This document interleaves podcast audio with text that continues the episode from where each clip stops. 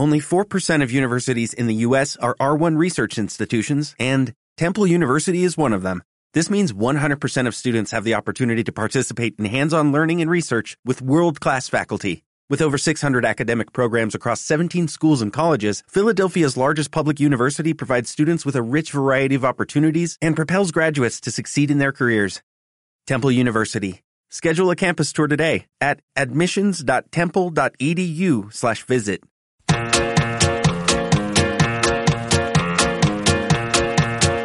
Aquí comienza Playpoint con Juan Francisco Monago,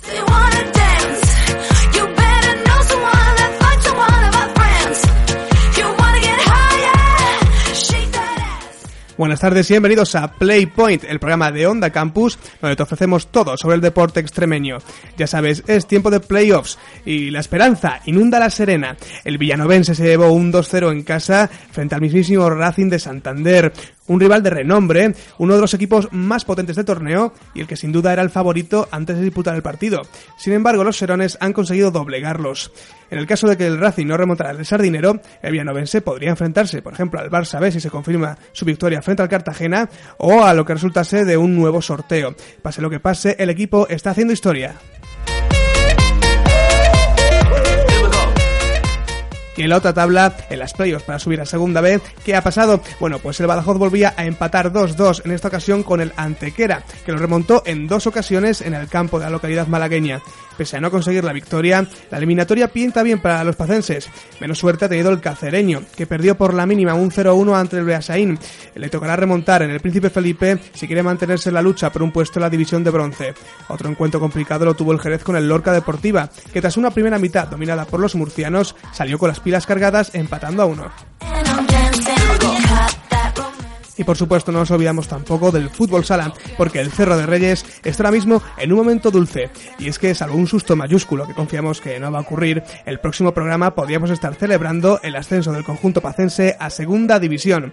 El Cerro ganó 0-3 al Noia a domicilio. La vuelta el próximo sábado. No hay que dejar pasar esta oportunidad. Mucho ánimo. Y bueno, tú ya sabes, esto acaba de empezar. Tenemos preparadas muchas cositas, entrevistas, hay, hay cositas, hay cositas hoy, ¿eh? Desde aquí hasta las 8 de la tarde tienes una cita en Playpoint, tu programa de deportes en Onda Campus.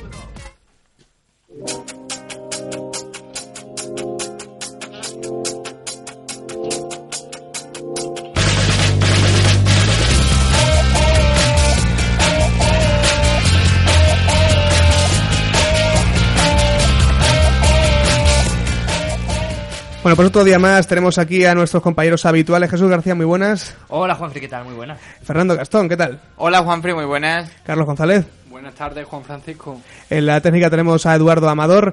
Eh, no sé si puedes saludarnos, Edu. Sí, puedo. Ahí está, sí, señor. Alarga el cuello para, para llegar al micrófono. Bueno, pues vamos a hablar de, de, ese- de esas playoffs de, de ascenso a segunda y en concreto del Villanovense que se llevó el partido con el Racing Santander aquí en, en el Romero Cuerda. Eh, creo que poca gente eh, se lo esperaba al principio, ¿no, Fernando, en concreto? Hombre, era difícil, era difícil porque el Racing de Santander es un equipo histórico, un equipo que, que además en estas eliminatorias y sobre todo este año está haciendo muy buena temporada y, y, hombre, evidentemente llegaba como favorito incluso para ganar, yo creo, en el, en el Romero Cuerda.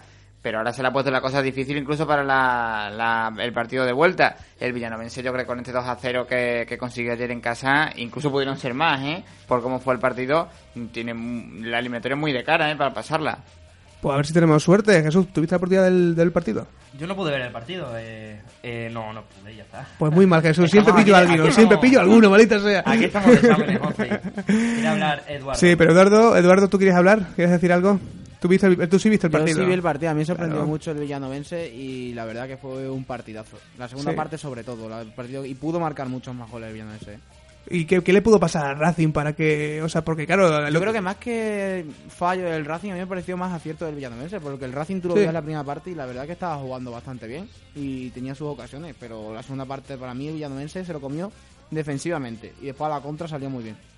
O sea, que pudimos No decir sé que qué pensará Fernando. Sí, claro, podemos decir entonces Fernando de que bueno, que el que el, que el villanovense fue superior al Racing de Santander. Hombre, ayer, ayer o sea, desde luego que fue o sea, no superior. por fallo de tercero, sino por, por No, mérito vamos a ver, el. Racing de Santander en la, en la primera parte, en la segunda yo creo que incluso peor que en la primera, no sé si estás de acuerdo conmigo Edu, el Racing yo creo que en la segunda parte ni siquiera llegó a puerta, menos al final ya del partido cuando estaba apretando que porque necesitaba un gol.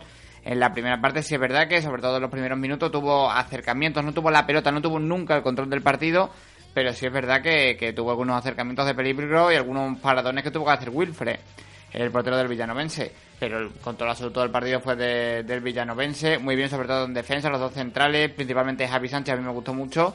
Y, luego los dos goles y, y el revulsivo Mustafa que, que resolvió el partido y fue fundamental cuando salió la segunda parte.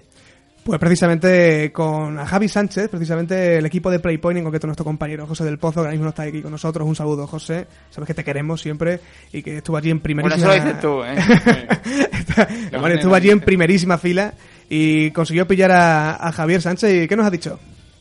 Bueno, resultado 2-0, justo un análisis del partido, un balance.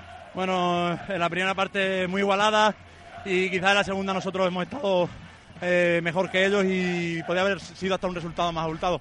Eh, somos dos grandes equipos y una eliminatoria de playoff pura y dura. Bueno, la importancia y la vitalidad de dejar la portería a cero. Van tres en, esta, en estos playoffs. No sé cuál es la fórmula. Bueno, pues la fórmula es mucho sacrificio, mucho trabajo de todos, tanto de- desde el delantero hasta el portero. Y bueno, eh, ya sabemos que en las eliminatorias de playoff una portería a cero es, es mucho. Bueno, ¿cómo va a ir el equipo Santander? ¿Cómo vais a plantear el partido? Bueno, pues eh, sabiendo que, que tenemos que hacer las cosas muy bien para, para pasar la eliminatoria y sabemos que es un campo muy complicado donde eh, tiene muy buenos números el Racing y bueno, vamos a intentar hacer nuestro partido y llevarnos a la eliminatoria. ¿Un mensaje a la afición? Bueno, pues que, que nos acompañe, que yo creo que va, va a ir muchos a, a Santander, ya fueron a, a Bilbao casi 800 y eh, yo creo que más de mil se presentarán allí en Santander. Javi, muchas gracias. Gracias. Estaba ronquete, eh, José, ¿eh? José, sí, pensé que iba a decir Javi, pero José que estaba loco. De animar tanto al Villanovense, hombre, de, de- de animar tanto.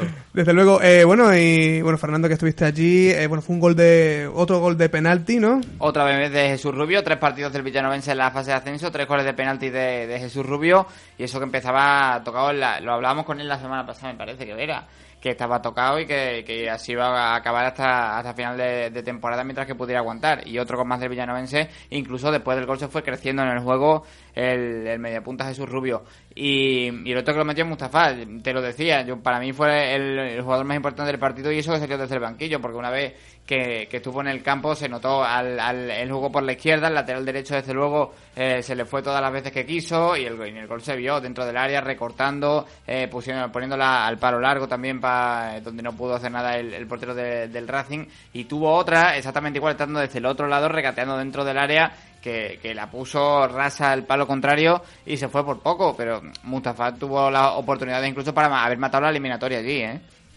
En efecto, es que además la segunda ocasión de Mustafa, la cual recorta y tira, yo pensaba que ya era gol, yo ya me estaba emocionando, yo digo, le van a meter tres al Racing como... Y la de Carlos Sí. Fernández, que también La de tuvo Carlos. Fernández, Jesús Rubio tuvo también un cabezazo que remató al centro de, de la portería, pero a mí me estaba recordando, por ejemplo, no sé si a ti también, a los partidos contra el Cartagena y el Lorca, Que acabó también que empezaron muy igualados en la primera parte también, y al final el Villanovense defendiendo y a la contra, o sea, eh, se acababan sí, sí. cargando al equipo y, acabó los 2-3-0, y este ayer estuvo a puntito a puntito de acabar igual.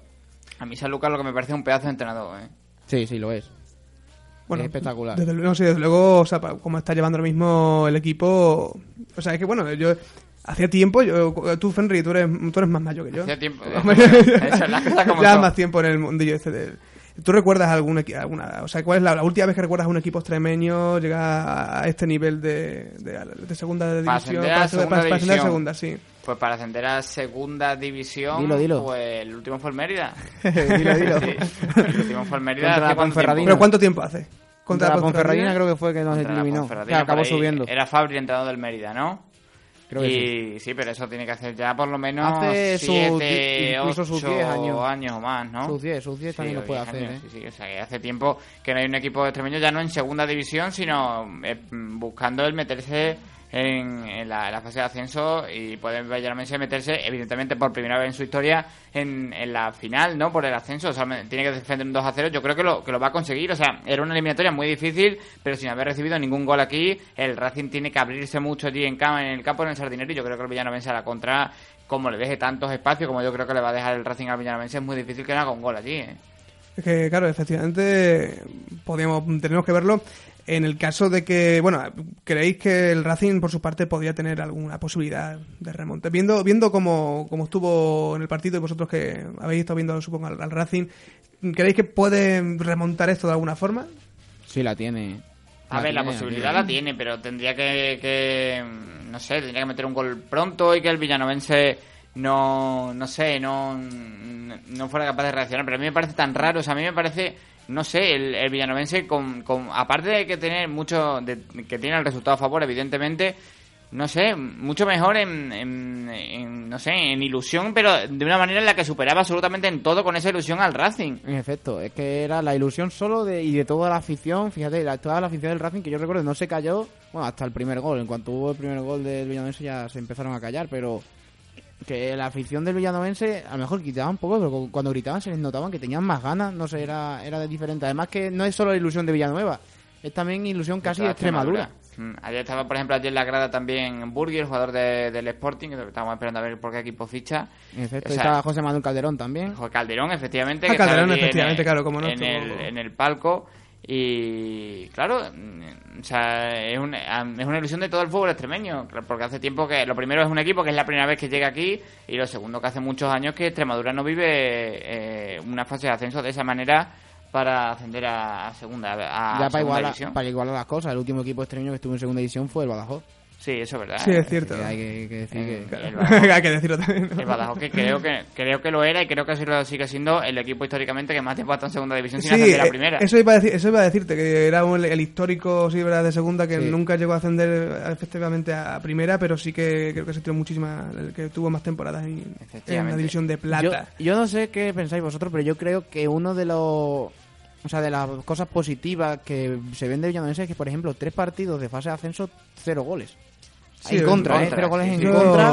Y contra un señor. Racing. y ganando los tres partidos de momento. los tres partidos, pero a mí me impresiona más el no encajar gol en una fase de ascenso que te lo estuve diciendo el otro día, que es que en este fin de semana todos los equipos han marcado gol menos el Racing, que ha sido el, el rival del Villanovense. Todos, ¿eh? O sea, todos han marcado, o sea, tanto fuera o, O sea, parece el equipo más serio ahora mismo de toda la segunda B, el, el Villanovense. Defensivamente hablando, sí. Y no hablamos de un equipo que meta pocos goles. El Racing es un gran equipo. Claro, el Arriba. Racing metió tres goles en la ida y tres en la vuelta, creo, en la El eliminatoria anterior. O sea que es un equipo que evidentemente hace muchos goles, tiene muy buenos jugadores. Ayer lo mismo, lo que pasa que es que en ataque prácticamente no, no hizo nada.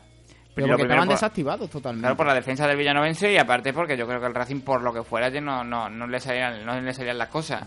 Es lo que hablamos siempre, ¿no? Que el Villanovense es un bloque que atacan todos y defienden todos. Sí, pero al Racing además le puede perder la, la presión en, en casa en el partido de de Sardinero. del Sardinero, sí, le puede poder mm, le puede poder la presión, pero claro, ya perdiendo 2 a 0, pues evidentemente ya no les queda otra que irse al ataque casi con ansiedad obligatoriamente, ¿no? Sí.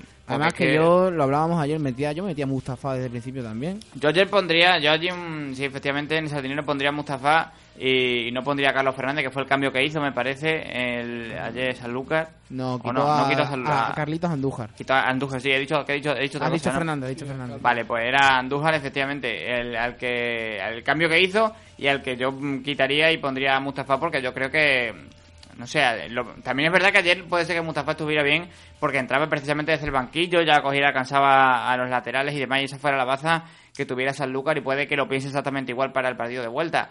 Pero, pero yo creo que ahora mismo, después de la confianza del gol y de lo bien que hizo en la, en la segunda parte, yo pondría a Mustafa también de titular. Y que, bueno, Carlos Andújar eh, también encara mucho, también mete muchos goles, además está haciendo un pedazo de temporada y un pedazo de final de temporada, pero de todas maneras yo creo que, que para el, el propio desequilibrio, el propio extremo puro que, yo, que estamos hablando que es lo que necesita el villanovense, yo pondría efectivamente a Mustafa. No, además que con la electricidad, la, o sea, tú ayer veías a Mustafa en la segunda parte en cuanto entró y es que fue fue el que revolucionó el partido mm, para el Villanovense. Era el que cogía las contras, se iba para adelante y te metía el balón ya en el área directamente. Era espectacular. Sí, sí, la segunda parte. Es que metió un gol, estuvo a punto de meter otro y luego fue el que creó todo, todo, Todo el peligro él. por la, por la banda, sí. Sí, sí. Bueno, pues entonces quedaría así. Veremos qué pasa en la próxima jornada allí en, en Santander. Eh, en el caso de que se confirmara que, bueno, que Villanovense pasa esta, se pasa esta eliminatoria con el Racing, que esperemos que sí, porque la verdad es que O sea, habría que, habría que darse un... A ver, ¿es posible? ¿Es posible? ¿Nos podemos esperar cualquier cosa del Racing? ¿Tú te lo esperarías Sí, entonces? sí, poder te puede esperar cualquier cosa del Racing, pero. Pero vamos, que- sí, que está Villanovense lógicamente está complicado. cara. Tocarás madera, está complicado. Y luego eh, Villarreal se lo tiene de cara. Eh, ¿Qué quedaría? Eh, como decíamos, el, el Barça B, eh, que bueno, venció al, al Cartagena, pero no sé, no, no por mucho. ¿Cuánto? 1-2. 1-2, o 1-2, sea, en, campo, sí. en campo rival. en campo rival, eh, bueno, no sé, eh, puede, o sea, en el caso de que el Barça B pasara, el, el Villanovense se enfrentaría al, al Barça B. Efectivamente, En el y caso- pasa también el Villanovense, claro. Claro, no, No, no, pero- claro, en el supuesto de que el Villanovense lógicamente pasara, que como hemos dicho, ojalá, Eso, ojalá. eso, no, no, eso es dependiendo ahora mismo. Porque No, lo eso- del Sí, Barça no, B no, sí. del Barça B No, sí, en el si caso de que el Murcia Barça pasa, B- ¿no? No, el Murcia no puede. A un primero de. No, pero si el Murcia pasa, entonces sería una, un sorteo entre Albacete y Barça B. No, porque quiero recordar que era Albacete estaba en el. Claro, sí, es verdad. Sí, no, no, yo creo que tiene- no. ¿eh? tienes razón, tienes razón. ¿Sí? Sí, sí, ¿Tú porque si? Albacete también pasa, son los dos primeros, Albacete y Barça B, y pueden enfrentarse puede tocar a... cualquiera. Si si pasan queréis- Albacete y Barça B, claro. Si queréis repasamos un momento los, los, los partidos de estas Sí, semifinales pues sí, de la verdad que Perfecto, ¿vale? sí, sí, sí, sí. Ya que lo delante no pues lo puedo decir. Claro. Eh, Albacete y Atlético Baleares empatado, empataron a uno en casa del Albacete. Mentira, Real eh. Murcia perdió. Ya te has en- equivocado, ¿eh? No, no, no. O sea, totalmente. Vaya, eh, por favor. Albacete 1, Atlético No. Baleares 1. No, ya te has equivocado. Eh, Atlético Baleares 1, Albacete 1. Claro, Tiene usted razón. Atlético Baleares 1, Albacete 1 en campo No, de pero está bien Atlético intentado, Baleares. está bien intentado, sí. Eh, Valencia 2, eh, Valencia Mestalla 2, eh, Real Murcia 1 en campo del Valencia Mestalla. El Villanovense 2, en Racing 0 que acabamos de hablar. Y por supuesto el Cartagena 1, Barcelona B 2. Que estoy viendo por aquí, eh, resulta que bueno, el Albacete parece ser que por ser primero de su grupo no jugaría con el, con el Villanovense. Eh, eso parece ser que. No, pero ¿sabes qué pasa? Que los primeros de grupo normalmente, o sea, tienen preferencia y juegan contra como los, los peores que se hayan clasificado. Claro. Entonces, Villanovense si se clasifica, pero claro, no pueden jugar en ningún caso con los de su mismo grupo. Por Mira, no eso, sé, en ese yo- caso, si el Valencia Mestalla clasifica, no puede jugar nunca contra el Barça B. Por eso el Barça B jugaría Claro, contra el sería, Villanovense. por tanto, el Villanovense tendría seguro el rival del Barça B Claro, si se sí, clasifica sí, sí. el Valencia Mestalla. En vale, o sea, vale, vale, vale. vale, o sea, Pero pues- también te digo una cosa. Claro, sí, exactamente. Bueno, no, sí, no, sí, no, sí, sí, no, sí, sí, sí, eso o sea, es- Sí, el- el- el el- Baleares. efectivamente, lo- es lo que ha dicho o sea, Claro, se Ah, o sea, a, ver, a ver, para que nos entiendan los oyentes, o sea, nosotros, lo que pasa es que estamos eh, dando, o sea, lo- Bueno, que el lunes lo que viene, que viene lo contamos. y- Claro, ya está, no sé si sí, pero vamos, estarían pues, Albacete, eh, si se clasificaran Claro, eso. Albacete, Valencia, Mestalla, Barça B y Villanovense, en ese caso sí sería el Barça B fijo. Claro. Efectivamente. Eso a, a raíz de si se confirmaran los resultados de la ida, si estamos hablando desde ese supuesto. Sí, puede pasar todavía de todo. Hablamos de los resultados de la ida, efectivamente. sí. Pero eso, entonces, podría ser Porque yo, por ejemplo, en Murcia lo veo fuerte en casa. Sí, yo es que al Murcia la veo pasando en la eliminatoria contra, contra Valencia Mestalla, aunque haya perdido 2-1, ¿eh? Fíjate, o sea que por ejemplo... Es un resultado trampa porque Eso hay que verlo, pero no, pero sobre todo, pero pero sobre el- todo por el tema del Murcia. Que el Murcia a mí me parece el equipo en mejor forma, lo, te lo, lo llevamos diciendo de toda la, la segunda vez, de todo cómo va la, la segunda vez ahora mismo, ¿eh? Entonces el Villanovense no se puede enfrentar ni a Cartagena ni a Real Murcia, ¿no? En caso de que pasaran... Eso es el caso de que pasara, Vale, vale, efectivamente. vale, vale. Es complicado el tema de... Eh, de sí, los sí, es que es complicado. a Como habéis segunda, visto, ¿eh? como habéis podido comprobar, es un poco lioso. Pero sí, bueno, hay que ver esa posibilidad. Sabíamos que si pasaba el Barça B, luego si iba a ser el Barça B. Con el Albacete, mm, no sé, eh, aquí pone que. Vamos a ver, en el caso de que, de que pasara el Valencia Mestalla, ¿no? Ya sería más complicado. Yo proveerá, ya el lunes Pero que Dios, viene efectivamente, lo como dice aquí del esto en po- función de Fran los equipos Henry. que vayan pasando y... Efectivamente. no queramos adelantar. Así quedan las cosas, eh, veremos qué pasa y bueno, por nuestra parte vamos también eh, con, con las cosas, cómo están las cosas en, en playoffs de, de tercera a segunda B.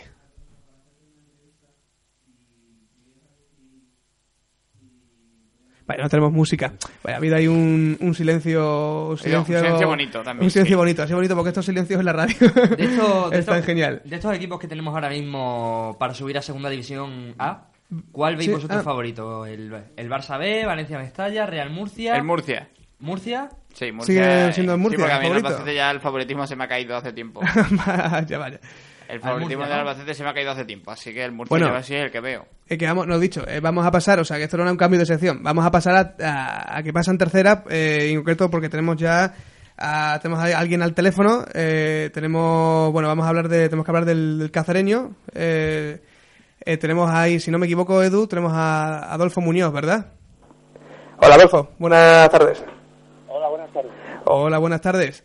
Eh, bueno, pues eh, un, bueno, un nuevo tropiezo que, ¿qué ha pasado? Que... Bueno, pues lo que ha pasado que, bueno, hemos tenido el domingo un partido fuerte, un partido duro, donde creo que, que el resultado mm, debería haber sido o hubiera sido justo un empate, pero bueno, en esa jugada desgraciada del final del partido, pues nada, hemos encajado el gol y anteriormente habíamos tenido nosotros una bien clara y no ha podido ser. O sea que eso es lo que pasó el domingo. Eh, Adolfo, las condiciones del campo allí en, eh, ayer por la tarde, allí en el campo del Besain, ¿las esperabais así, con tanto barro, con tanta lluvia? ¿O esperabais, bueno, que el campo no estuviera tan bien como, como se pudiera esperar, pero tampoco tan mal? Pues hombre, viendo ya la, la fecha que estamos, pues eh, durante la semana esperábamos, bueno, pues un campo más seco, con, con más posibilidades de, de que estuviera, bueno, pues eh, mejor para, para la práctica, ¿no? Pero bueno, eh, mm, fue así y no hay que poner eh, pegas, ¿no? Yo creo que el partido, ya te he dicho, a pesar de, de que ellos yo creo que se adaptaron mejor al campo, pero yo creo que el equipo compitió y el equipo dio la cara y ya te digo, nosotros pues en ese partido podríamos haber, eh, eh, bueno, pues eh, cogido algún botín mejor, ¿no? El Besen es lo que esperamos, el típico equipo vasco de balones arriba y demás y mucho poderío por, por alto, aparte también juega bien al fútbol.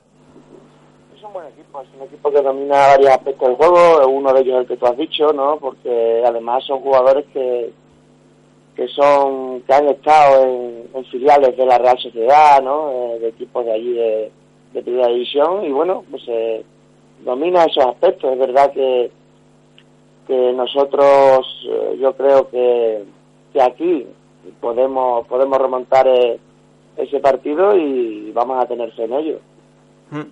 Eh, las últimas semanas el equipo está teniendo esa mala suerte con las lesiones también desde el principio del playoff y demás. ¿Crees que el tener que hacer tantos cambios, hombre, que hayan llegado refuerzos con refuerzos de garantía, como por ejemplo el caso de Javi Navarro en la delantera, pero quizás el tener que hacer tantos cambios a última hora quizás también está pues, bueno costándole caro también al equipo Hombre, pues eh, es verdad que, que la primera baja que fue Mansilla, ¿no? Que es un jugador que venía jugando todo el año, un central que- de garantía. Luego ha venido Dani Fragoso, pero bueno, ya te digo, es también es un buen refuerzo, es un jugador que se ha adaptado muy bien. Pero como tú dices, yo creo que nosotros hemos mantenido un bloque casi todo el año, ¿no? Y entonces ahora, bueno, pues ahora es distinto. Tenemos que agradecer a estos que, a estos jugadores que han venido a echar una mano, pero nos ha cogido de sorpresa todas estas bajas. Además han sido muy seguidas, eh, tanto como de Kevin, como de Martin, como como de la expulsión de Copete el domingo. Entonces han sido bastante bajas, pero bueno, el fútbol es así, hay que afrontarlo y, y no hay que pensar ahora en que, que nos falta a todos estos jugadores. ¿no? y mm, no sé por dónde pasan las opciones de, de pasar la, la eliminatoria hombre evidentemente mm, hay que intentar ganar eh, el partido después de este 1-0 de la, de la ida pero al equipo también le cuesta mucho hacer gol en las últimas semanas Sí, sí, es cierto. Ya te he dicho, nosotros, pues bueno, tenemos nuestro máximo goleador que se lesionó, que no ha podido participar en ningún partido. Martín también que hizo bastante goles. Y bueno, es verdad que entonces estamos muy mermados. Eh, nosotros la, en estos partidos de playoff siempre he dicho que las ocasiones y la experiencia me dice que, que las ocasiones son pocas porque son equipos igualados, equipos que, bueno, pues que, que todos nos tenemos bien estudiados y que realmente nos pasó contra el Coruña, las que tuvimos no las metimos, el Coruña eh, las que tuvo la- las hizo y el domingo nos pasó igual, creo que tuvimos dos de ellas, una muy clara antes del gol de ellos, no la hicimos y ellos en una que tuvieron la metieron, por lo tanto, si no aprovechas estas ocasiones tan pocas que vas a tener, va a ser difícil de, hacer gol, claro. Eh, el, el cacereño normalmente está jugando los partidos en casa por la mañana. Este partido va a ser el domingo a las 6 de la tarde. No sé si esto, en cuanto a planificación o algo, después de estar toda la temporada jugando por la mañana, influye en algo o lo mismo da.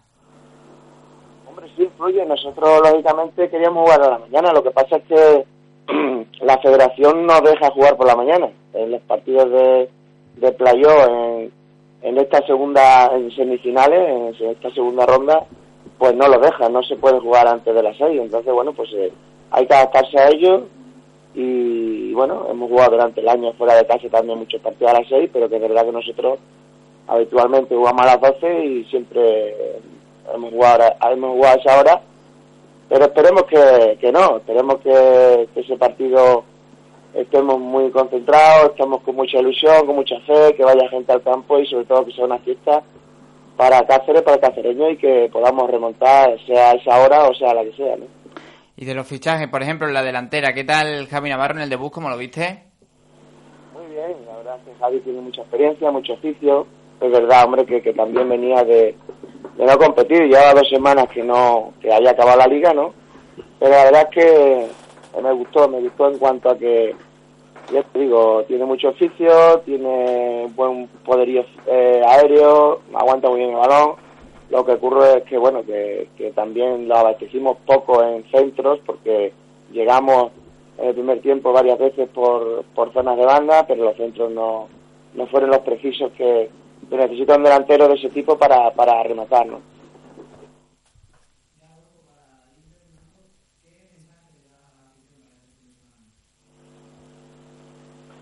Te he podido oír la pregunta, ¿eh? Eh, sí, creo que hemos traído. Edu, creo que no se está oído bien. Eh, sí, bueno, eh, preguntaba que. eh, ¿qué, qué mensaje podías darle a la afición eh, esta semana? ¿Qué queda? Bueno, en primer lugar, nosotros estamos muy agradecidos. Es verdad que, como hemos dicho, mm, son pocos los que han acompañado a- habitualmente durante este año al equipo, ¿no? Eh, pero que es verdad que, hay, tenemos que estar muy agradecidos. Ellos viajaron a Coruña, hacen un esfuerzo extraordinario.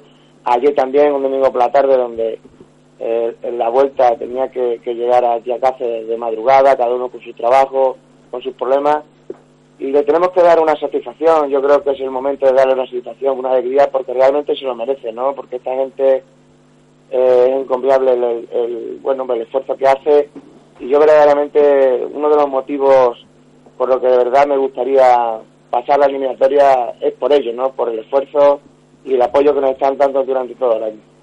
Bueno, Adolfo Muñoz, entrenador del Cacereño, eh, muchísima suerte, mucho ánimo y a tope con, con esta nueva, bueno, con lo que quede de, de eliminatoria. A ver, eso sí, hay mucha suerte y muchas gracias por estar con nosotros. Muchas gracias a vosotros, un saludo.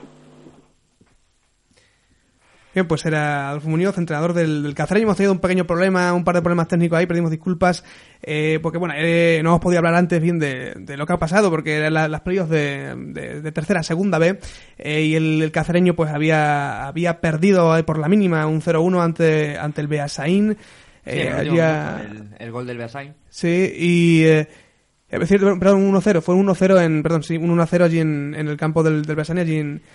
en Y el- un ¿en qué- partido, si, si vemos las imágenes, mm, lloviendo como si fuera pleno mes de enero, Sí. ¿eh? con el campo embarrado, con los jugadores mm, Te del, del equipo vasco Te con preguntar, toda digo, la camiseta. ¿en sí. qué provincia estaba Be- Beasain? exactamente? Guipúzcoa, Estaba ¿no? en Guipúzcoa, Sí. vale, vale, perfecto, porque tenía un pequeño lío con en qué provincia estaba. Eh, vamos, en Guipúzcoa, claro, estaba el, el tiempo no acompañó, en fin, ha habido últimamente, mm, no la, no tienen. ¿Tú ves que es suerte, Fernando? El que lo del cacereño. Sí. A ver, yo creo que hay un bajón físico evidente en las últimas semanas, aparte de la falta de gol que llevan, pues no han marcado con todos los playoffs y tampoco marcaron en los últimos partidos de la, de la liga. Yo creo que es un bajón como tienen todos los equipos y que tiene que intentar recuperarse ya porque los playoffs, como además dice Adolfo, no perdonan. Entonces aquí hay que... Claro, aquí tienes que recuperarte sí o sí porque si el bajón sigue durante el próximo partido te vas fuera, te vas a la calle porque no, no has sido capaz de marcar un solo gol, ¿no? Entonces aquí hay que, hay que intentar reponerse. Tiene la baja, efectivamente va a seguir teniendo la de Copete el último partido, pero tiene ya a Javi Navarro en casa. Martín seguramente tampoco pueda jugar. Bueno, pues hay que verlo, pero hay que intentar reponerse, no, no fijarse en, la- en las bajas y, y tener que marcar como sea para intentar pasar la eliminatoria. Otra no queda, desde luego. Claro, efectivamente, porque además el asunto de las bajas y tal, eh, siendo sincero, eh, ¿cuán- ¿qué posibilidades veis al cacereño de, de poder sobreponerse a esto? Eh, tiene que, superpon- hay que sobreponerse sobre todo de la falta de gol, es lo que veo yo más preocupante del cacereño. No marcó en ninguno de los dos partidos contra el Deportivo de La Coruña B, tampoco ha marcado en este contra el Viasaín, a ver qué pasa en la vuelta, pero sobre todo la, la falta de gol. Claro, la falta de gol, claro, es que preocupante. Claro, que sin, sin Estamos- marcar goles es complicado ganar una Claro, eliminatoria. y además Y que más teniendo uno en contra. Claro, no, no, y, y bueno, estamos hablando nada menos que bueno del, del campeón de, de liga. Sí, el campeón en de tercera grupo- división, eso, que no puede marcar en playoff de, de ascenso. En... Eso no sé. es lo más preocupante que veo yo en cuanto Claro, a Cacereño, la verdad. Porque, vamos, por lo que hemos visto en la temporada, eh, Cacereño, bueno, un equipo solvente que marcaba Sí, sí, goles, que a lo mejor ha sido, por, por lo que dice Fernando, a lo mejor un bajón físico. Sí, vamos a ver, el, el cacereño desde el principio de temporada, luego ha ido haciendo fichajes y demás y se ha ido haciendo un poquito más grande, pero la plantilla era corta. O sea, la plantilla era de buenos jugadores, pero corta. Y, claro, pues evidentemente si funcionaron muy bien al principio, funcionaron muy bien en el medio, salvo también un pequeño bajón que tuvieron ahí en esa parte media de la, de la clasificación, que fue además coincidió con, el- con cuando el Badajoz se puso líder, aunque después el propio Cacereño se lo quitó ganándole en el, en el nuevo vivero. Eh, claro, cuando hay pocos jugadores que puedes tirar de ellos, pues evidentemente el cansancio se reparte menos, ¿no? Y, y, y, claro, llega peor al tramo final de temporada, que es lo importante y donde se decide. Eh, quizás se pudo apostar todo a una carta de ascender como campeón contra el Depo- con- para ascender como campeón, le tocó en suerte el Deportivo B, que era muy difícil, le pasó el Deportivo B la eliminatoria y aún así ya se vio ahí a un cacereño que le faltaba chispa, que le, le faltaba algo, ¿no? No como el Deportivo B, que sí es verdad que se le veía bastante bien. Y, bueno, pues eh, tienen que mejorarlo, no, yo no sé cómo, pero tienen que mejorarlo en este partido de vuelta sin duda, porque si no, eh, como siga su mismo juego igual, evidentemente ya con ese 1-0 en contra no, no hay posibilidades. Edu, ¿tuviste al Cacereño? Vaya, no, No, tenemos problemas hablar, con el micro, no sé qué habrá pasado ahí. Bueno, Edu decía que, bueno, que, que parece ser que no nada, nada. Entonces deja, deja el micro, ese maldito micro. Eh, no sé, ahora, ahora resolveremos lo que sea. Lo bueno que ha tenido Eh, el cacereño es que tiene la vuelta sí. a casa. Claro. Y con la afición apoyando, pues a ver si, si puede ser que, que remonte la eliminatoria, que bueno, un un 1-0 dentro de lo malo Claro, tampoco o sea es tan que- mal resultado. No, no, no, no, porque, bueno, ver, claro, tuvo, a ver, mm, porque al principio, bueno, quedó primero de grupo, como tú dices, se enfrentó al, Al Depor B, filial sí. del Depor. Eh, claro, era un rival complicado, pero bueno, tenía esta nueva po- oportunidad. Mm, Había otro, otro tropiezo, pero tampoco es, o sea, es un 0-1, es remontable. O Claro, sea, sí, un 0-1 es remontable. Otra cosa hubiera sido un, o sea, un 1-0. ¿no? Un En este 1-0, caso que no es lo mismo que un 1-0. 0-1. Pero un 1-0, yo no sé por qué tengo aquí un 0 un 0-1 me está dando. Fue un 1-0 porque fue en casa del Pero- Casaín. No sé si sería un 2-0, un 3-0, pero un 1-0 dentro de lo malo, ya te digo, yo creo que es remontable. Y más eso, ahora que tienen que, que tienen la oportunidad de, en el, en el Príncipe Felipe, con la afición apoyando, a ver si, si puede ser que se, que se remonte el partido. Ed- Edu dicen que remontan. Edu acaba de. O sea, Edu allí en. en- en- le, No, hemos, sí. le hemos privado de, de- de- de voz, pero no de voto. Y hay un estos remontan. Y esperemos que sí, esperemos que sí, que tengan mucha suerte. Pero es muy difícil, ¿eh? A ver, ya lo sabemos. Pero lo ahora era el momento de motivación, eh, Fernando. Sí, pues yo... A mí me tienes que motivar a mí, yo creo, ¿eh? Eh, bueno, Fernando, Porque eh, yo qué sé. Yo lo veo muy difícil. Sí, también veía muy difícil el año pa- la semana pasada el partido con del Villanovense contra el Racing y Claro, es que, es, es que justo eso te iba a decir. O sea, Pero- es que últimamente Fernando eh, es, es como nuestro talismán. Cada vez que él ve algo difícil. Sí, pero el momento de forma no es lo mismo el del Villanovense que el, del, del cierto, Cacereño. Es cierto, pero bueno, ¿sabes? oye que oye que este año Pero en bueno. fútbol hemos visto cosas eh, de remontadas y cosas como tú sabrás que Bien, bien. eh, sorprendentes, ¿no? Me En parece muy bien. Yo espero que, yo espero que tengáis razón. Esperemos que sí, mucha suerte al, al cacereño. Y bueno, eh, la otra cara de la moneda, bueno, sí, también la ponía, no exactamente porque no, no ganó, no ganó, pero sí que se trajo un resultado favorable a casa. Eh, la puso el, el Badajoz. El Badajoz, sí, nada, sí, no, parece que seguimos teniendo problemas. Vaya, hombre, pobre Edu. Eh, sí, el Badajoz que volvía a empatar 2-2, eh, en esta ocasión con el Antequera eh, a domicilio. Eh, bueno, el Antequera que remontó en dos ocasiones el, el resultado. Sí, se puso el Badajoz primero 1-0. De nuevo le empató el le empató el Antequera. De, de nuevo se puso por delante el Badajoz. Y de nuevo el Antequera eh, en los últimos minutos ya le, le anotó el 2-2 definitivo. Golazo de falta el 1-2 y en el 92 el empate final. Eso es lo que más duele, ¿no? Que el Sí. empate fuera en el, en el 92. Fue otro partido. Ramos. Fue otro partido en cuanto a, a sensaciones y demás. eh, como el de la ida en campo del Mercantiño, pero todavía mejorado, ¿no? Porque en campo del Mercantiño sí es verdad que el Badajoz eh, pues demostró que era, no sé, que estaba muy bien en un, campo, en un partido fuera de casa, en el estreno de las eliminatorias y demás, pero no te queda mejor todavía. Aparte de los dos goles tuvo un larguero, aparte de los dos goles tuvo muchas otras ocasiones, incluso con 0-1 para ponerse 0-2, por ejemplo, y matar ahí el partido y casi la eliminatoria.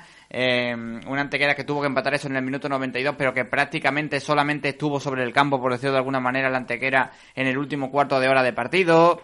O sea, y eso que estamos jugando en casa, ¿eh? Recordemos contra el Badajoz y el Antequera es muy buen equipo, ¿eh? Que además toca muy bien el, el balón eh, con un campo de césped natural además en casa con Aibar, el entrenador del, del Antequera, que era el mismo, por cierto, del Mancha Real hace, hace creo que fueron ya siete temporadas lo que hace que el Badajoz ascendió contra el Mancha Real, era el mismo entrenador del Mancha Real, eh, contra el Badajoz que, que, ascendió, y también dos semanas después que ascendió contra el Extremadura, el, el, Extremadura contra el Mancha Real, siendo el mismo entrenador también Aibar, o sea que se parece muy bien Marrero, que era el entrenador del Extremadura, y Aibar, que era el entrenador del Mancha Real. En esto, esa, esto, esto, es fútbol, los Juegos de Tronos. En esa época, entonces se conocen muy bien, eh, los juegos distintos, Marrero que planteó muy bien el partido allí, colazo de Alex Herrera de falta directa, colazo de José Manuel que, que aparte de meter el gol en los primeros minutos, eh, hizo un buen trabajo sobre todo de desgaste, de presión arriba, eh, presionando también, por ejemplo, eh, Julio Rodado, que tuvo que jugar de central, no jugó de portero, jugó de central y lo hizo muy bien también las cosas. O sea que, bueno, un Badajoz que demostró mucha valía y un 2-2 fuera de casa que deja un muy buen resultado. Y después de quitarse, parece, los fantasmas psicológicos de,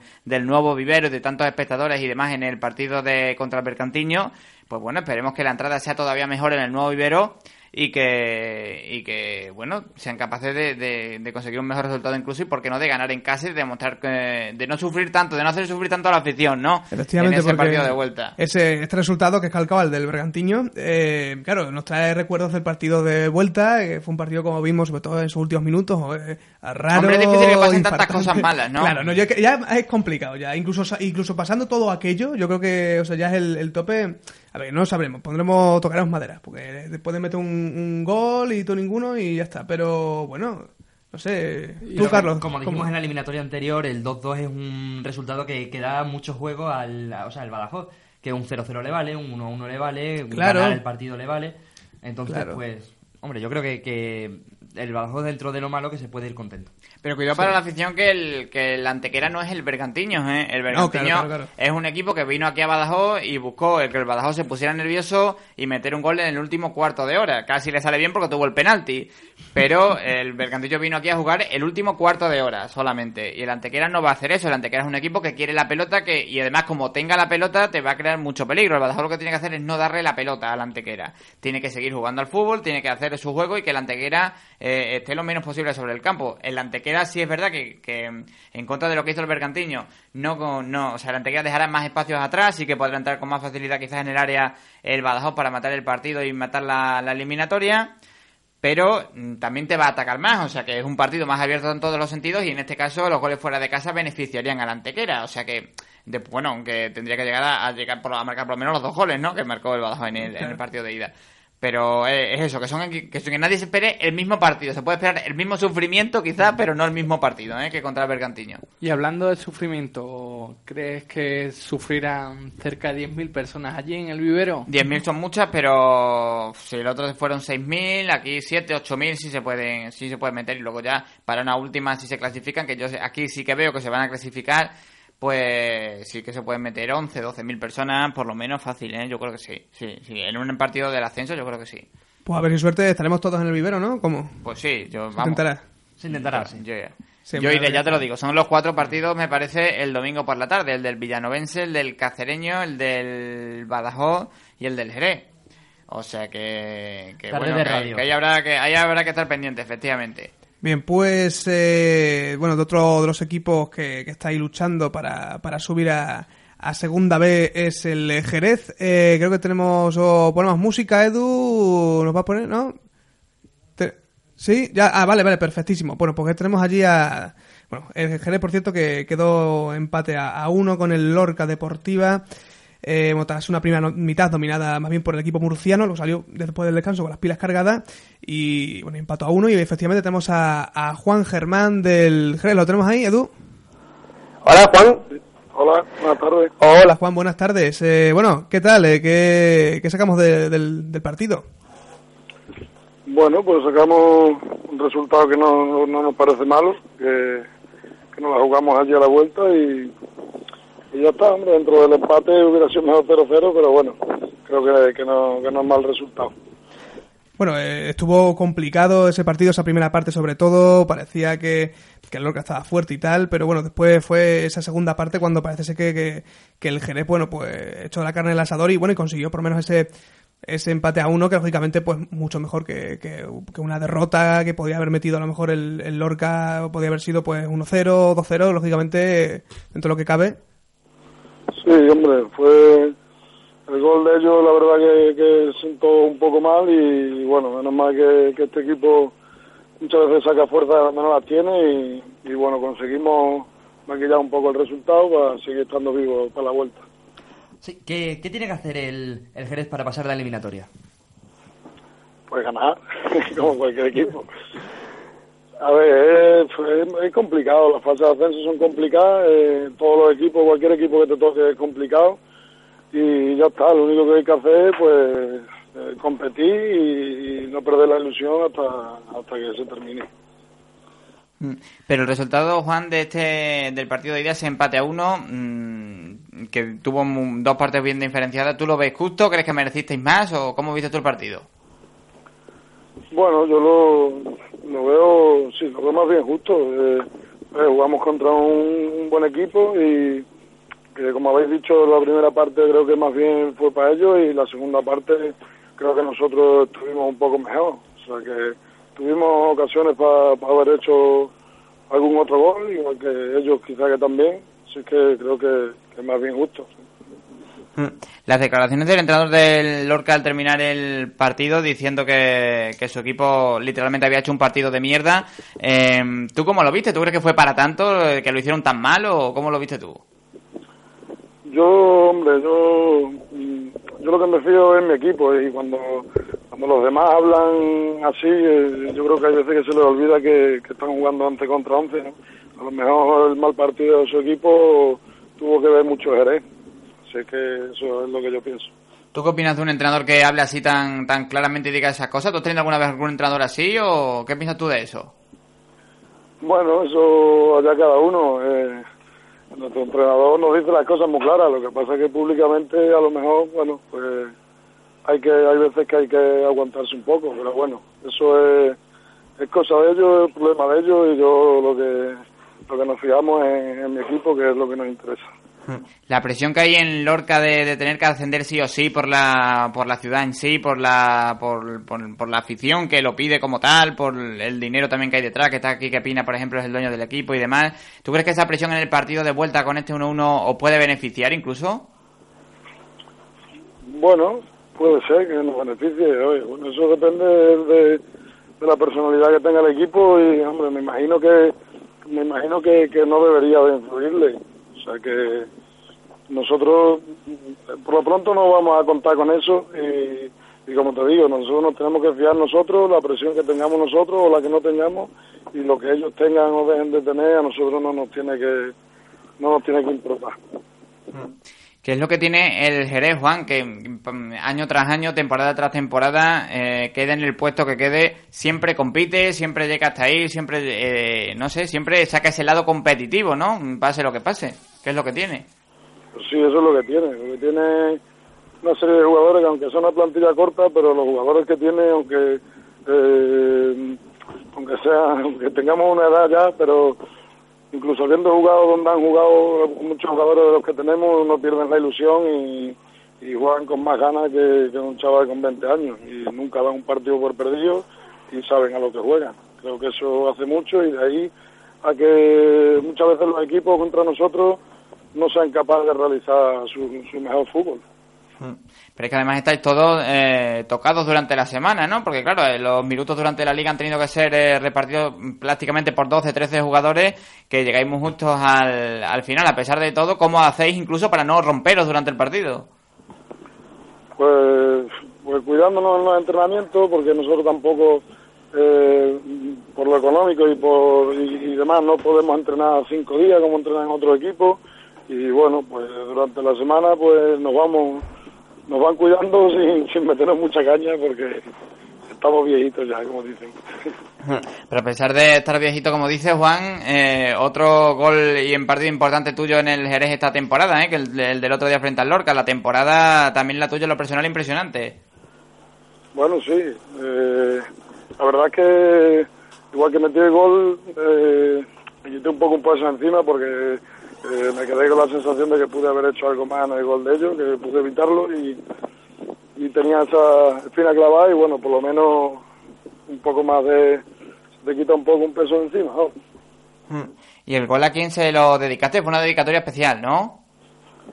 Sí, eso fue porque, bueno, lamentablemente las cosas estas que pasan en la vida, eh, falleció el padre de un amigo mío el sábado y, y bueno, yo me fui a jugar del sanatorio, estaba allí con él y, y bueno, creo que es lo mínimo que, que podía hacer.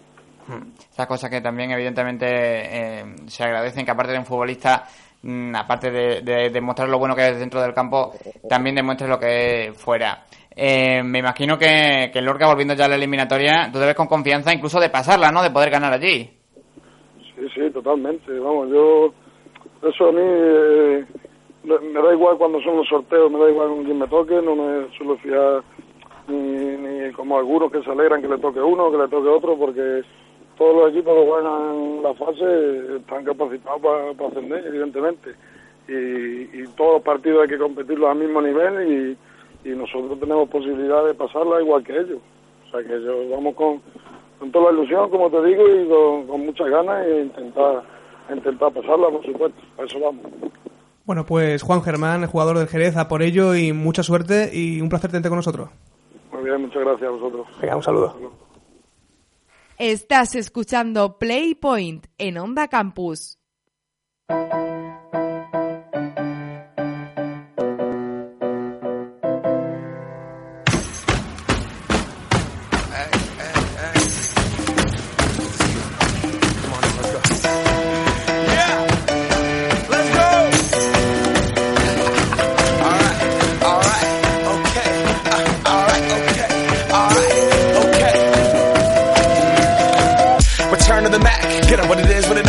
Is, what it isn't. Looking for a better way to get up out of bed instead of getting on the internet and checking a new hit. Me get up. First shot, come strut walking. A little bit of humble, a little bit of cautious. Somewhere between like Rocky and Cosby's for the game. Nope, nope, y'all can't copy yet.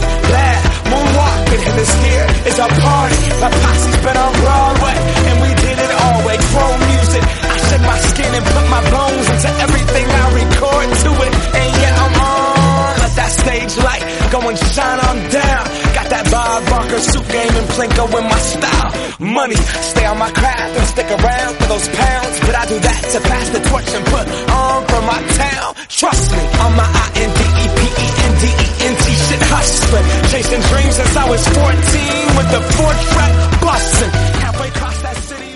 Bueno, pues también tenemos... Uy, madre, que como ha petado esto. o me ha petado a mí los cascos.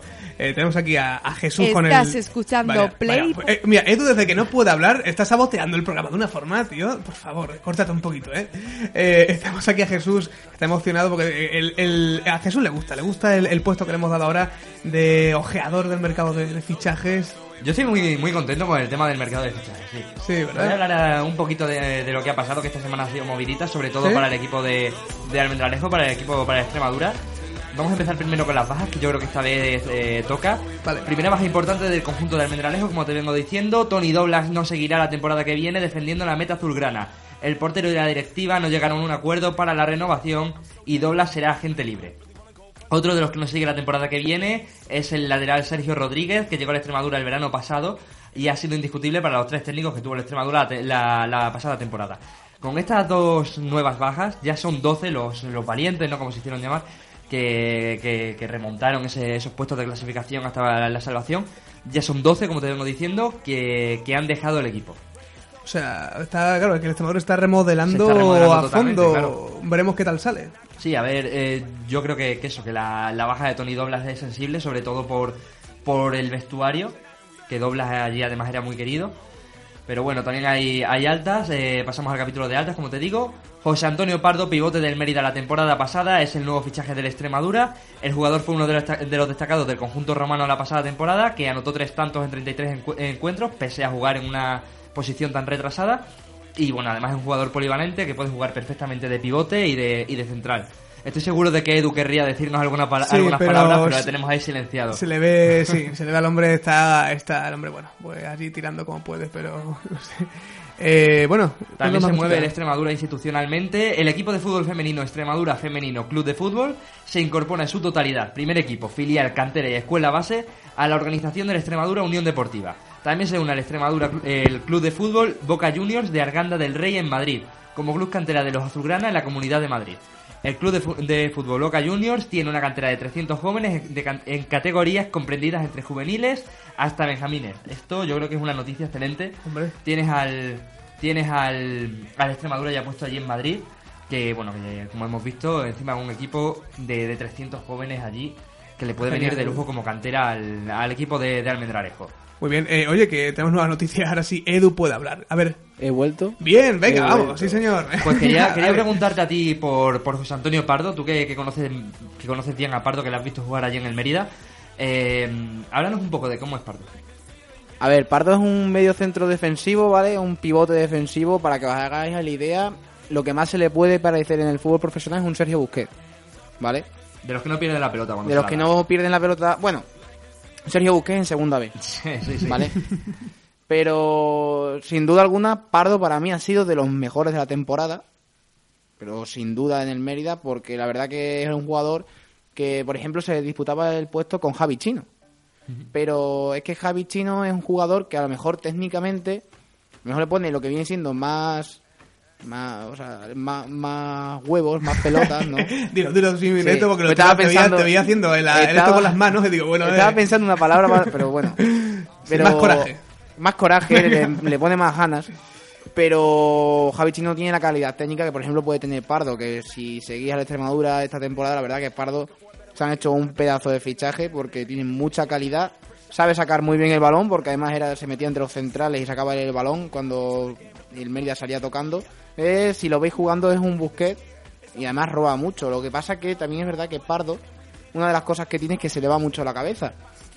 Y a veces, pues, al igual que, por ejemplo, tuvo el problema el Mérida con Yacín, pues a veces se le va la cabeza y puede acabar expulsado perfectamente. Pero bueno, es un buen jugador, además tiene buen tiro de media distancia, marcó, ya ha marcado un par de goles esta temporada y además muy alto, es finito. No, a mí me gusta mucho, la verdad, me, me gustaba muchísimo en, la- en el centro del campo del Mérida.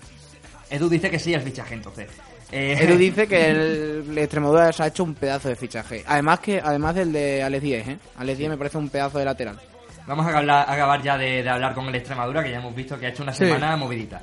Eh, el equipo de Juan Sabas volverá al trabajo el próximo 10 de julio. Tras unos días de entrenamiento en Almendralejo, la plantilla se desplazará a la Costa del Sol, donde realizará una preparación del 14 al 24 de julio.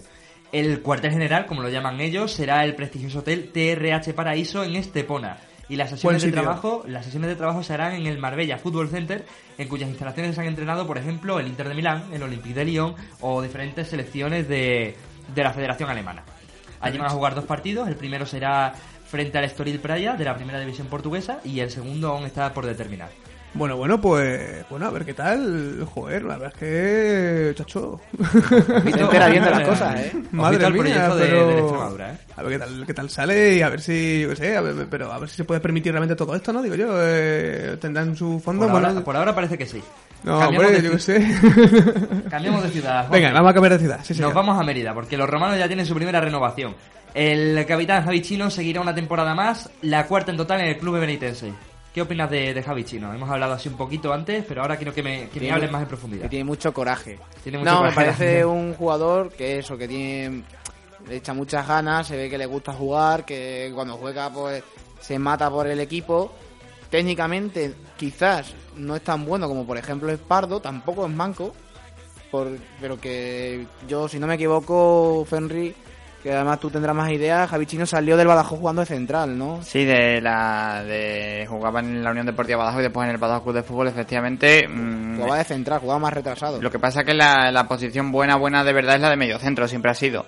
Lo que pasa que de central también, o sea, de medio centro juega muy bien, en tercera evidentemente iba sobrado y de, de central todavía más, porque de central es una posición que, que, que, bueno, que se le da mejor el, el tema porque no tenía que construir juego, por decirlo de alguna manera, ¿no? Entonces, pero sí, él tanto de central como de medio centro para segunda vez, por ejemplo, puede estar perfectísimamente, vamos. Sí, en sí, a mí también me Unas parece- condiciones perfectas. Además, esta temporada cuando ha jugado Javi Chino me ha parecido también pues buen jugador. A ver, a lo mejor no tenía la salida de Pardo, pero el Mérida la verdad que no jugaba tampoco mal. Me gusta mucho defensivamente también Javi Chino y es un jugador muy corpulento, alto, que va bien por arriba. Así que buena, buena renovación para el Mérida. que ya, prontito tiene- va a empezar a, a renovar más jugadores, supongo, y hacer algunos fichajes, que la afición a lo mejor está un poco expectativa. Pero claro, es que Y sobre ven a la el- ciudad al lado, el ven al tema del Mendralejo. El tema del entrenador. Tema del entrenador, pero es que ven al Mendralejo que está haciendo todas las cosas muy rápidas y claro, dicen que pasa aquí, que nos están quitando los jugadores y hay que tener tranquilidad que el proyecto se está, se está haciendo bien. Cambiamos y nos vamos al fútbol femenino, que Santa Teresa ya conoce los, los nombres de sus tres primeras fichajes. Primero llegó Yolanda Aguirre, guardameta internacional del fútbol femenino a la Solana, y posteriormente Marta Reyes, defensa zurda de 23 años, y Carla, y Carla Gómez, que juega en la posición de extremo, con gran habilidad con el balón y regate. Ambas llegan procedentes del Zaragoza Club de Fútbol Femenino. Eh, muy bien, bueno, el Santa Teresa, Carlos, que ha cambiado, bueno, ha tenido una ligera, un ligero cambio de denominación, ¿no?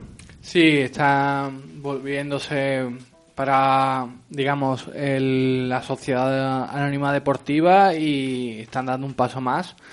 Y como ya viene, ha venido siendo habitual desde mediados de temporada, el nombre de Santa Teresa Badajoz dando, eh, quitándose el Santa Teresa Club Deportivo, dando paso a este nombre y mostrando, como bien dicen en sus redes sociales, en el Twitter que han inaugurado hoy el nombre de Santa Teresa Badajoz, eh, luciendo el orgullo por la ciudad que representan. Pues muy bien por el Santa. Y bueno, ahora vamos con más cositas. Dale, Edu.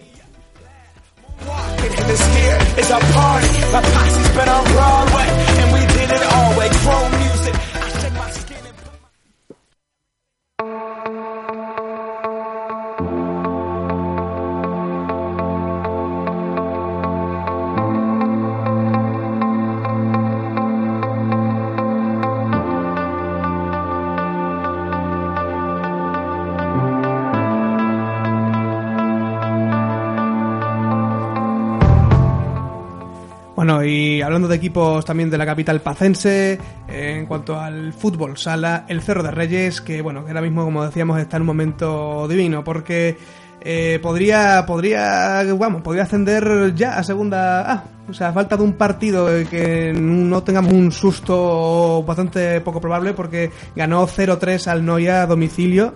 El próximo sábado es la vuelta. Podríamos tener a un equipo extremeño de la capital pacense, el Cerro de Reyes, en la segunda división de- del fútbol sala. Fernando.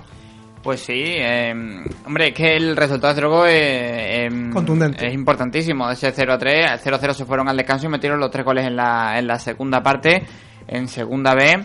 Mm, estamos hablando de campeones de segunda B, ¿eh? o sea, tanto el Noya como el Cerro de Reyes son campeones de, de sus ligas y el Cerro le ganó 0-3. Hombre, yo pensaba también que el Cerro partía con ventaja y que el Cerro eh, era de todos los equipos eh, el mejor porque lo había demostrado durante la liga pero no tanto como para un 0-3 fuera de casa y dejar prácticamente la eliminatoria hecha para la vuelta, ¿no? Es que prácticamente ahora ya simplemente tienen que, no sé, que tirar el pabellón allí, que meter a toda su gente, como suelen hacerlo cada sábado que juegan en casa en el Antonio Domínguez.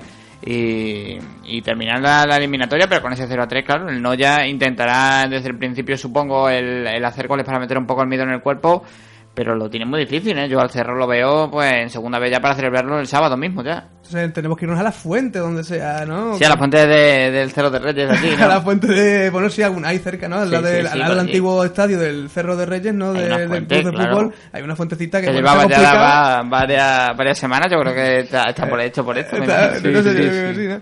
Eh, bueno, pues muy bien. Bueno, no adelantemos cosas, pero de luego eh, la tiene muy, muy de cara. Eh, eso, sabor sorpresa mayúscula. Eh, el Cerro de Reyes será equipo de segunda división en, en, en cuanto al, al fútbol sala. Eh, bueno, ¿vosotros habéis visto algún partido así de- del Cerro últimamente? Jesús, te he vuelto a pillar, ¿verdad? Me ha vuelto a pillar, ¿verdad? Sí que te he visto la cara. ¿eh? No sigo- no sigo el fútbol sala, no- no te- no te puedo mentir. Vaya, hombre, vaya, vaya, vaya. Pues... No- no pasa. No, no pasa nada. Pero pues es- hay que o verlo. sea, el ambiente- Vamos a ir a celebrarlo de todas formas, ¿no? Por celebrar Hombre, que nos falta. no, por supuesto, ¿no? El ambiente que se va a vivir desde luego en el Antonio Domínguez, igual que todo. Sin ya en un partido de liga normal, el Cerro mm, llenaba el pabellón siempre en cada partido, pues en un partido de, de la fase de ascenso, en un partido en el que tiene toda la pinta de que van a ascender, pues se llenará allí el pabellón tranquilamente y luego ya pues irán todo el mundo a celebrarlo, sí, sí. Sí, señor, pero luego se va a montar allí una buena fiesta, como se, consigue, como se confirme el, el ascenso. Eh, mucha fuerza, mucho ánimo y suerte también. Y vamos, que estamos ahí, que tenemos ahí la cosa. Y ahí, ahí está ya el final del programa. Ain't shady, baby, I'm hot, like the prodigal son.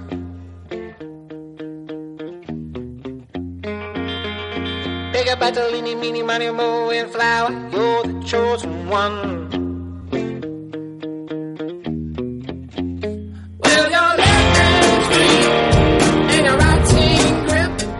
Bueno, y hasta aquí una nueva edición de Playpoint, ya sabes, tu programa de deportes en Onda Campus. Fernando Gastón, muchas gracias. Venga, Juan, hasta el lunes. Carlos González. Hasta la siguiente.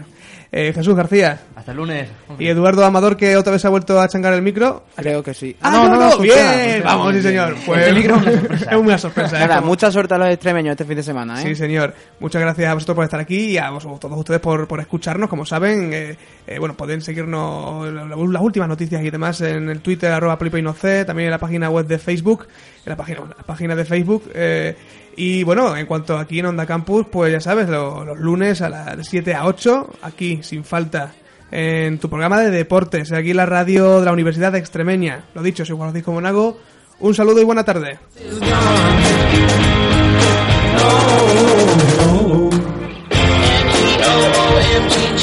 Girl, you're the one for me. Oh, though your man's bigger than I am, all my days he did.